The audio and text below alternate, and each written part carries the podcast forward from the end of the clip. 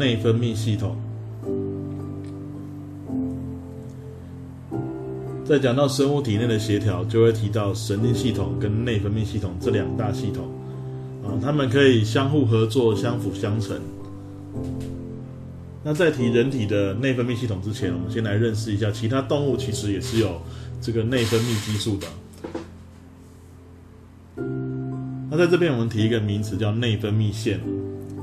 腺体这一类的东西呢，就是会分泌出一些成分出来，造成我们身体内的一些生理变化，或者一些影响到我们的这个代谢反应等等的。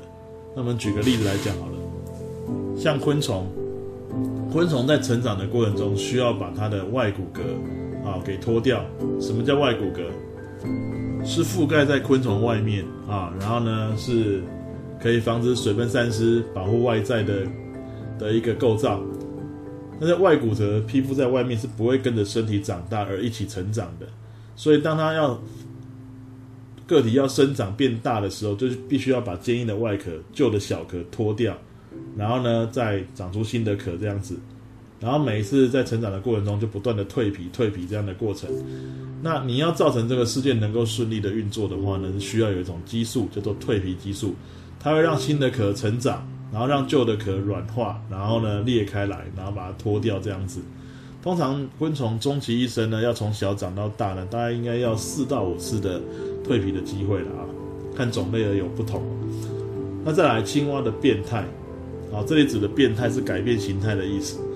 青蛙是两生类的动物，小时候呢是这个蝌蚪的形式，它用鳃呼吸在水中。可是它长大之后会长出四肢，尾巴消失，然后呢，后来会转换成肺跟皮肤来呼吸，整个形态转换的过程牵涉到了内在外在的一些变化。那这是由它体内的一种叫做甲状腺素的成分促使它这样的一个状况的发生了。所以这里举这两个例子，只是要告诉你说呢，这个其他动物也有类似这一些激素呢，去做一些生理的调节。那接下来我们来谈。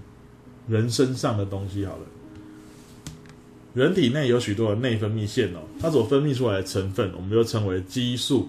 激素的这个英文叫 hormone，直接翻译它的名称就叫荷尔蒙啊。那激素有个特色哦，就是它是由血液里面的血浆负责运送的。血液分成血浆跟血球嘛，但是血球不会携带激素，所以是血浆那个部分来来携带激素的啊。那它就借由血液循环呢，把它送到可以作用的部位，啊，有些激素作用的部位还不止一个区域，可能是全身性的也有，但它只会送到它要作用的地方呢，才会发生反应这样子，啊，那这种类型的这个腺体，我们就叫内分泌腺。那相对哦，内分泌腺之外，还有一个名字叫外分泌腺。有些身体的腺体呢，分泌出来的成分不需要借由血液运送。就直接可能有一些孔洞或是管子，就注到它要作用的空间，像我们前面所介绍过的消化酵素，啊，那些消化液啊，消化液这些东西，消化腺也是腺体，但是消化腺所分泌的分泌出来的消化液呢，其实它是直接由一些管子引导到它要作用的场所，没有进到血液里面去，像或者说有一些是分泌到体外的，例如说你的汗腺、皮脂腺这一些。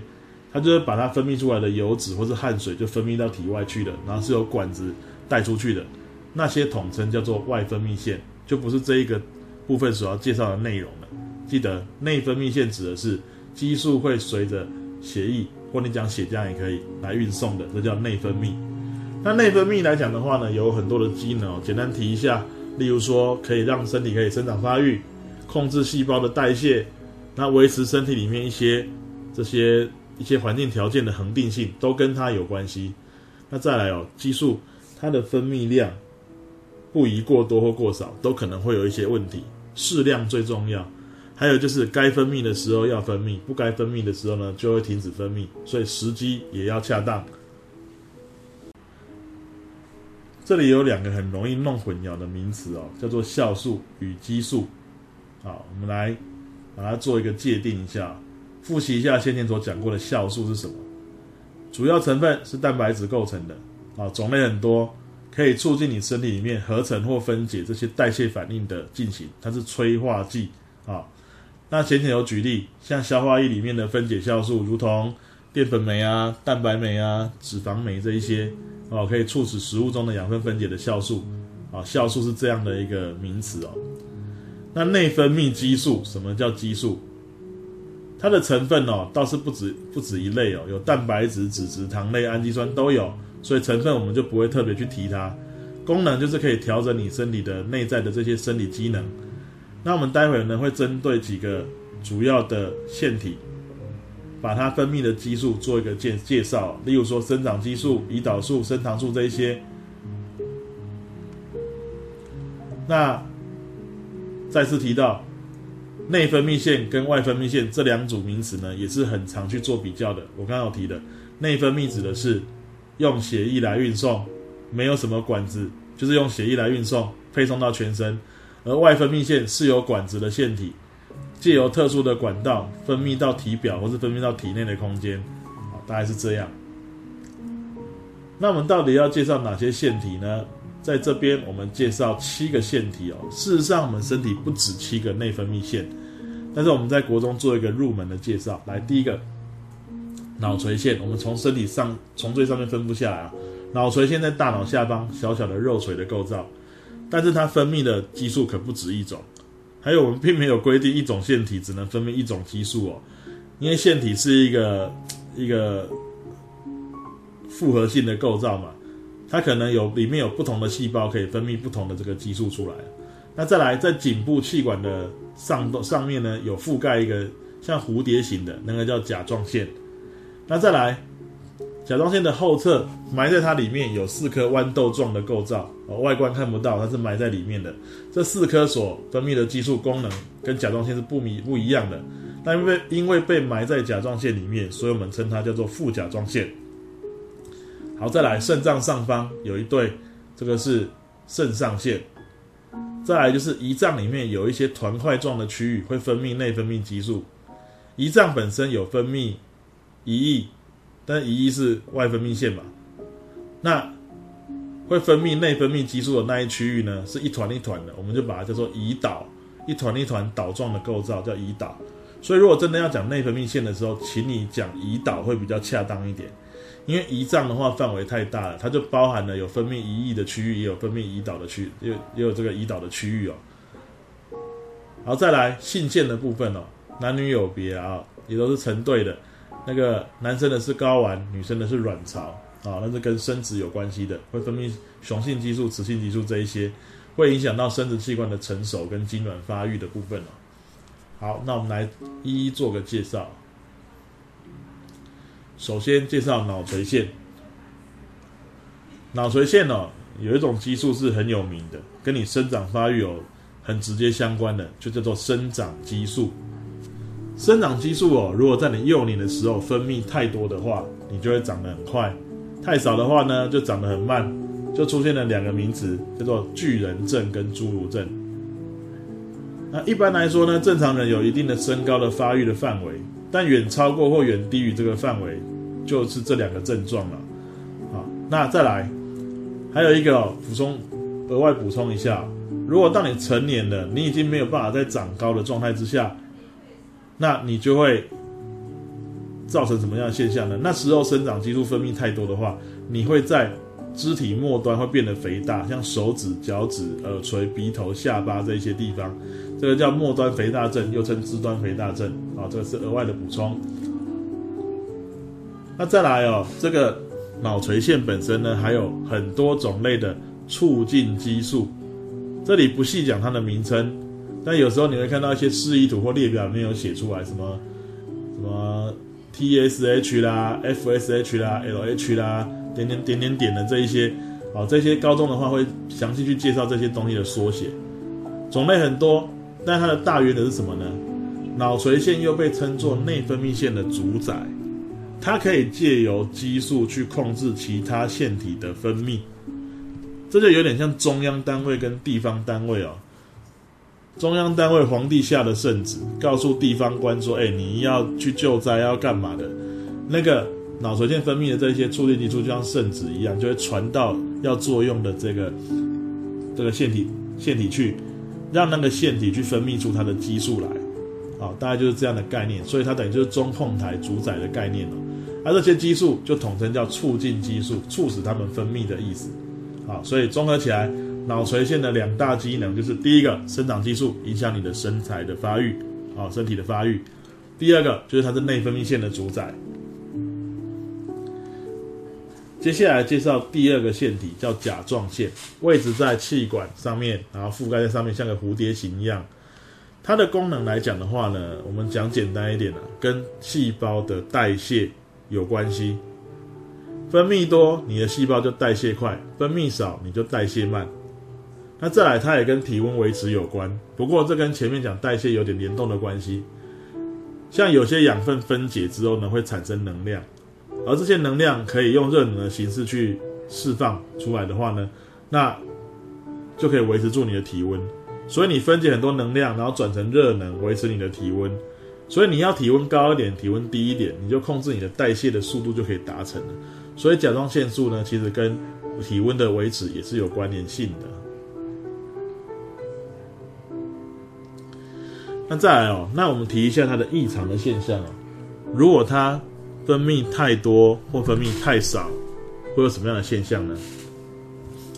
这就有点像是一台车的油门一样哦，你吹大力一点，车子往前爆冲这样子，哇，冲得很快。可是相对的，你整个身体是比较紧绷的状态，比较激昂的状态，代谢很快的状态啊。那如果你过头了，那我们称为甲状腺亢进，又称甲亢啊。这有时候会是因为一些疾病啊，或是一些身体或是心理因素，都可能造成这样的现象。那会有什么样的外显性的特征呢？那眼睛会瞪得大大的，好凸眼的一个一个状况出现，情绪会很激昂，睡不着觉。然后呢，你会身体会消瘦下来，为什么？因为你的养分都很快的就分解掉了，啊，你的活动力会增加，情绪很紧绷激昂这样子，其实不是好事情哦。就好像说，你今天已经把车子吹到最最紧绷的这个最高时速了，维持这个速度，你能跑多久？有时候你身体撑不住的时候，还是会累垮的。所以代谢过头了不是好事哦。那如果你是出现甲亢的状况的话呢，应该要去看一下新陈代谢科，或许会有一些药物可以压抑住这个甲状腺素的这个作用。但是你排除你真正造成这样的原因很重要，到底是感染造成还是身心状况的造成？啊，解决这个问题，才能让你这个情况能够恢复哦。那再来讲一些比较缺失状的缺失的状态啊，例如说，甲状腺素在小时候啊，刚出生不久是个关键啊。那刚出生不久的时候呢，这个如果说你的甲状腺素不足的话，甲状腺素还有第二个影响就是生长发育跟智力的发展。如果甲状腺素不足的话呢，这两个状况也都会发展的不好，身形小，而且智力会发育受阻，我们就把这种症状称为呆小症。呆小症跟之前所说生长激素造成的这个侏儒症不太一样啊、生长激素造成的侏儒症，身体是比较矮小没有错，但是对智力的发展是没有影响的。但是甲状腺素是会的啊，如果这个。关键时期哦，如果在小孩子刚出生的时候去检验，如果甲状腺素的浓度偏低的话呢，你可以额外施打甲状腺素，这样可以让呆小症的影响呢降到比较低的状况。好，再来缺点性的甲状腺肿，这什么意思？甲状腺素的成分里面有碘离子在里面，那你食物里面有时候在一些。什么藻类的还是食盐，现在有添加碘哦，在里面哦。你只要有摄取少量的碘，就可以避免这个现象的发生。那有时候呢，这个在内陆地区哦，很难得到这些碘碘离子的这个地区呢，那抱歉了，它的甲状腺因为做不出甲状腺素，就会肿起来。所以你看到这位妇女，她的脖子那边就肿起来，那个我们称为大脖子的一个症状，就是缺碘造成的。那如果不要太严重之下，你赶快补充碘，它是会恢复的。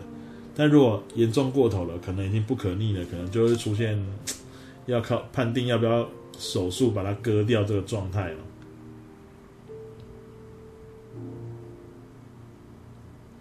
再来，我们提这个埋在甲状腺，等于是背侧的四颗豆状的构造——副甲状腺。副甲状腺来讲的话呢，它的功能在通常在我们的课文里面都写的不多，它会调节血钙的浓度。啊、事实上它也跟磷的浓度有关系，但是有很多版本都没特别去提它。那它怎么样去调节血钙的浓度？还有血里面干嘛要钙？各位思考一个观念哦，我如何让血液里面的钙能够提升？血钙为什么要有一定的量呢？血液里面的钙，它其实跟你的神经讯息的传送，跟你的肌肉收缩都有关联。简单而言，你血液里面也要有一定的钙离子的浓度，不然这两件事情会出问题。那、啊、当然，你最常听到就是骨骼跟牙齿里面有钙的成分啊，构成结构的部分。但，那里边的钙也很重要，所以钙质要适当的补充。好，现在如果说血液里面的钙不够的时候该怎么办？那就要去借支了嘛，对不对？从哪里借？你身体里面哪里有存有钙？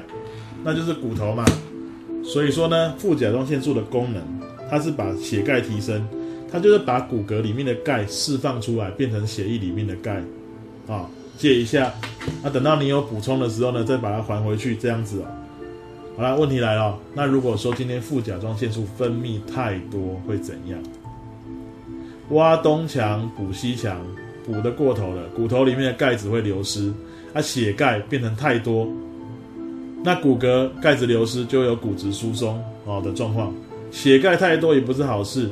血钙容易跟一些成分变成一些固体沉积物，就变成结石的状态，什么肾结石、尿道结石等等等的。血钙太多就容易结石。那反过来想，副甲状腺素分泌不够的时候，是不是血钙不够？我刚刚说的神经传讯有问题，肌肉收缩有问题，那所以肌肉会痉挛，甚至是抽搐，造成死亡。尤其是你的心肌、你的呼吸相关的肌肉。所以有些内分泌的失调呢，可能会造成死亡的现象，而有些则是比较轻微的状况，这就要看个别的事件来做一个判定了。好，再来我们介绍胰脏里面的胰岛。那刚刚有提过，胰脏本身呢，它有兼具有内分泌腺跟外分泌腺都有。外分泌所指的就是分泌胰液的，因为它们是用管子运送到小肠去作用而已。那在它的内侧有团块状的细胞呢，那个是这个有胰岛素的细胞，有升糖素的细胞。胰岛素跟升糖素是内分泌腺的部分，啊，内分泌激素的部分是由这个胰岛的不同的细胞分泌而来的，它们就会借由血液运送到该作用的地方。那胰岛素跟升糖素很有趣的是，它们作用的方的的结果呢，刚好是相反的，它们都跟血糖的浓度控制是有关系的。啊，那像胰岛素可以把血液里面的葡萄糖，简称血糖，如果血糖太多的话，它就会把它转换成肝糖。肝糖是一种大分子的糖类，它是由数百个葡萄糖聚合而成的，是个储存的形态。动物喜欢把它存成这种形态，所以等于是过多的血糖转成肝糖储存的一个一个功能。那升糖素呢？那如果当你的血糖值变低的时候呢？那你就可以把储存的肝糖分解变成葡萄糖，释放到血液中。所以把肝糖变成血糖是升糖素的功能。从字面上就是可以知道升糖素提升血糖的激素。那胰岛素呢，你就记得跟它的功能刚好反过来哦。那这样子就很好记了。那我们常常在讲这个章节会看到一个像跷跷板形状的示意图。那这种跷跷板形状是在显示出身体的恒定性的概念。跷跷板维持水平的时候呢，它就是一个正常稳定的范围。好，你可以讲水分恒定，你可以讲血糖恒定，你可以讲体温恒定，都可以画成类似的图。那么今天呢，以血糖恒定为例，那它如果跷跷板倾斜了，翘起来那边代表就是说太高了，血糖太高会发生什么事情？什么时候会血糖太高？你如果没有额外摄取的话，你基本上不会莫名其妙血糖血糖飙高了。那你吃的一些含糖的食物分解吸收之后，小肠的微血管不是会吸收葡萄糖吗？这时候你的糖的浓度就会提升了。这时候呢，身体就会知道说啊，你高血糖了。这时候呢，胰岛就会分泌胰岛素出来，它就会作用把高血糖降回正常值。我们正常的血糖值呢，差不多是每一百毫升血里面呢，会有九十毫克左右的葡萄糖。啊，这一般正常的数值啊。那如何降血糖呢？胰岛素的作用大概有两招，听清楚了，这个是一个重点了。第一个，你如果钱太多的时候，我们把血糖比喻成是钱哦，钱太多的时候你会怎么办？第一个花掉，第二个存起来，对不对？那变成血糖板，血糖太多会怎样？第一个，你把促使细胞赶快把葡萄糖用掉，促使细胞利用；第二个，把血糖转成肝糖存起来。那存在哪里呢？肝糖存在肝脏，另外肌肉里面也有，好，存在肝脏跟肌肉，好，这把它记起来。OK，那这样的话呢，用掉了，存起来了，是不是血糖就逐渐下降它的浓度了呢？就回到正常值。当它回到正常值之后呢？请问你胰岛素还要不要作用？不行，再作用就过头了，就太低了。所以这时候就会有个抑制的讯号，告诉胰岛说：“哎，够了，不要再分泌了。”那这时候胰岛素不分泌，这个它的功能就停手，那血糖恢复正常值。但是啊，血糖是我们身体哦必须要用的东西嘛，血液里的血液里面的葡萄糖就会送到身体全身去，然后让各自的细胞去使用掉。还是当合成的原料，还是变成呼吸作用分解掉？那血糖会逐渐的降低，逐渐降低，逐渐降低。那血糖太低的时候呢，会发生什么事情呢？第一个，你身体会有个讯号，知道血糖太低了，你会有个感觉叫饥饿感。饥饿感的话呢，会让你去这个想要去找食物吃啦，但是当然不一定找得到了啊。那第二个，身体内部的调节呢，它就会促使这个状态会促使胰岛。分泌升糖素，那升糖素分泌出来之后呢，就可以把库存的肝糖释放到血液中，变成血糖了。肝糖分解释放变血糖，于是血糖又回升了，回升到正常值之后，一样会有一个抑制的讯号，告诉胰岛说：“哎，不要再分泌了，就停手了。”是不是又维持回到维持稳定平衡的状态？这就是血糖的恒定的概念。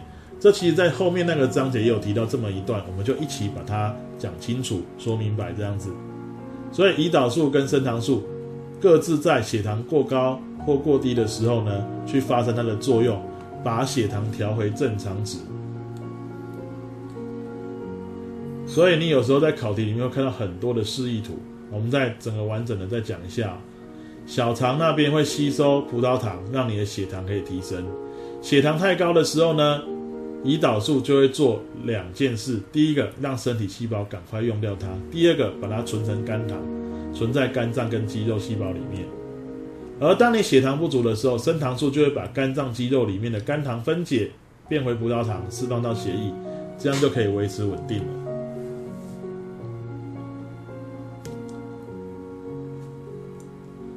那血糖太高的或太低，对你空中枢。的部分所发布的命令大概就是血糖太高，你会有饱足感，因为血糖高表示养分够，那你就不用再吃东西。反过来想，血糖低的时候，你只是需要摄摄取食物，你会产生饥饿感。那如果当你真的过过高过低无法调回来的时候，会有什么现象呢？血糖太高的话，我们等下讲一种病叫糖尿病，长时间维持太高会造成循环系统的一些病变。那血糖太低的话，你就会虚弱、头昏、心悸，甚至昏迷的现象会发生哦。那什么叫糖尿病呢？你的血糖浓度太高，而且是长时间的维持。如果你在饭后去测你的血糖，当然是会太高啊，因为那是刚摄、刚吸收嘛，所以那个是不对的，那是正常状况。是平常你一直在每个时间去测，怎么都那么高，还维持很久的时间，那就要做更细部的确认。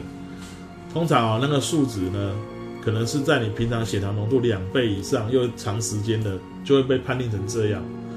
那血糖的浓度提升，会让你血液的粘滞性增加，本来稀的糖水变成像糖浆一样，糖的浓度很高，是就是格格这样子。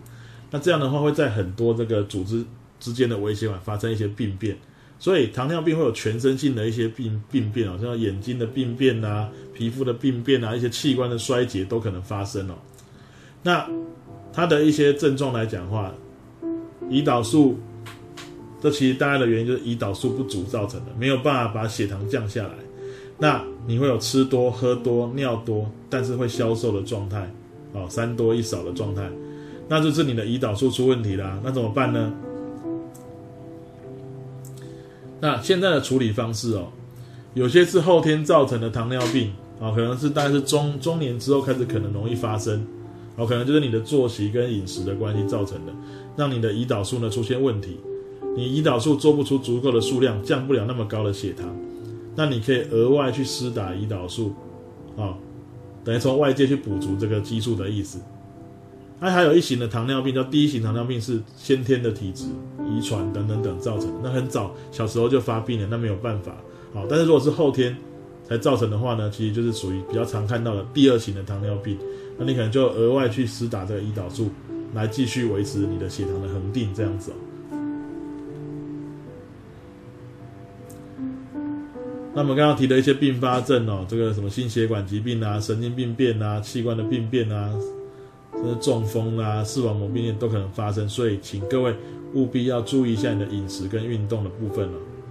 那这个会发生的高危险群来讲的话，就是家族本来就有这个病史的，年龄大于四十岁的，啊，有高血压、高血脂、过胖的啊，缺乏运动啊，是抽烟喝酒的啊，压力太大的这一些都比较有可能发生了，啊，请各位多注意一下自己的身体健康。来，再下一个，肾上腺。那么肾脏有两个嘛，在我们的这个。脊椎的两侧，在背侧那边，那上面他们肾脏上面各有一个三角形小丘状凸起的感觉的那个腺体啊，这个叫肾上腺。那肾上腺来讲的话，它其实也有影响到你的血糖浓度的功能，但是它是在特殊状况下才去加入的。平常调节你的血糖是胰岛素跟升糖素，那肾上腺素呢，在你遇到危险、情绪激昂的这种状态之下。哦，它会分，或是运动的时候会分泌出来，它会把你库存的肝糖呢分解变成血糖，提升你的血糖浓度。那你刚刚遇到的情况，遇到危险或是要运动的时候，是会消耗大量的葡萄糖。啊、那你这时候释放出多一点血糖出来，就是准备要拿来用的，所以就是应付危急状况所需。那这时候还有伴随着一些生理现象的变化，例如说你的肌肉的血管会扩张，加大血流量。心搏加快，血压上升，但是有个事情呢会减缓了，就是你的肠胃运动会渐降低变慢，因为这个时候孕妇危急的状况哦，其实消化消化的动作呢其实可以缓和一点，这并不是第一优先的，所以肠胃运动会减缓，那集中那个力量跟血液在你的四肢肌肉，应付危急的现象或者运动的状态，这就是肾上腺素的一个功能。所以有些人在那什么，在危急的现场可以翻过很高的墙，可以举起更重的东西，或者妈妈为了救小孩子可以突然间跑得很快，然后呢可以拿起很重的东西，这都是肾上腺素造成的影响哦。好，最后性腺的部分哦，男女有别嘛，男生是睾丸，女生是卵巢。睾丸会分泌雄性激素，卵巢会分泌雌性激素，那它会促使整个生殖系统的发育成熟。精卵的成熟，但是我们人类算是性晚熟的生物哦。我们真正这个生殖系统要发展的时间呢，应该是在青春期，大概就十几岁的时候才会发展。那第一个，但精卵要成熟到可以使用嘛。第二个就是它的外在的一些男女特征会在那那个时候呢，啊，去发展出来。哪些是男生女生外在会看到的明显特征呢？像女生的，我们把它称为第二性征哦。女生的第二性征呢？就是声音比较高亢，胸部发育变大，肩膀窄，臀部宽，哦，那这些身体其实很多都是为了这个将来要生育用的啊、哦，这个需求所发展出来的体型。男生是喉结明显，所以声音会低，长胡须，毛发旺盛，肩膀宽，臀部窄，就是外观上看到的男生的第二性征。那一直有人问我一个问题，就是说，哎，有第二性征，那第一性征是什么？其实第一性征我们刚刚就讲过了，就是生殖器官的发育，生殖器官的发育叫第一性征，但你平常不会露给人家看嘛，对不对？所以外观上看得到男女的特质，那叫第二性征。好，以上就是我们所有的腺体的一个介绍。那最后我们比较一下，能够让我们身体协调的两大系统，就是神经系统跟内分泌系统。神经系统的特质就是它是用神经讯号来传的，那其实电的讯号传的速度很快，但是持续时间短，作用范围也小。例如说，我叫某个同学举手，他手就举起来，听到我声音，神经传讯到大脑，然后他后来神大脑又发布命令到手，手举起来就结束了。是速度快，时间短，范围只有手而已。那内分泌系统相对来讲，它作用速度就没那么快了啦，它比较慢一点，然后持续时间长一点，范围也广一点。举个例子来讲，像刚刚讲的生长激素，是全身的作用，但是你不可能一分泌你就整个就从小孩长成大人了吧？它是慢慢的促使这个身体的发展哦，细胞的分裂发育这样子。所以呢，这两个系统它的特质不一样。再有一些事件呢，就是相辅相成，神经系统负责比较快的处理，内分泌系统则负责后续接续持续的处理，这样两者相辅相成来协调我们的身体，这就是我们整个这一章协调的一个大概念哦。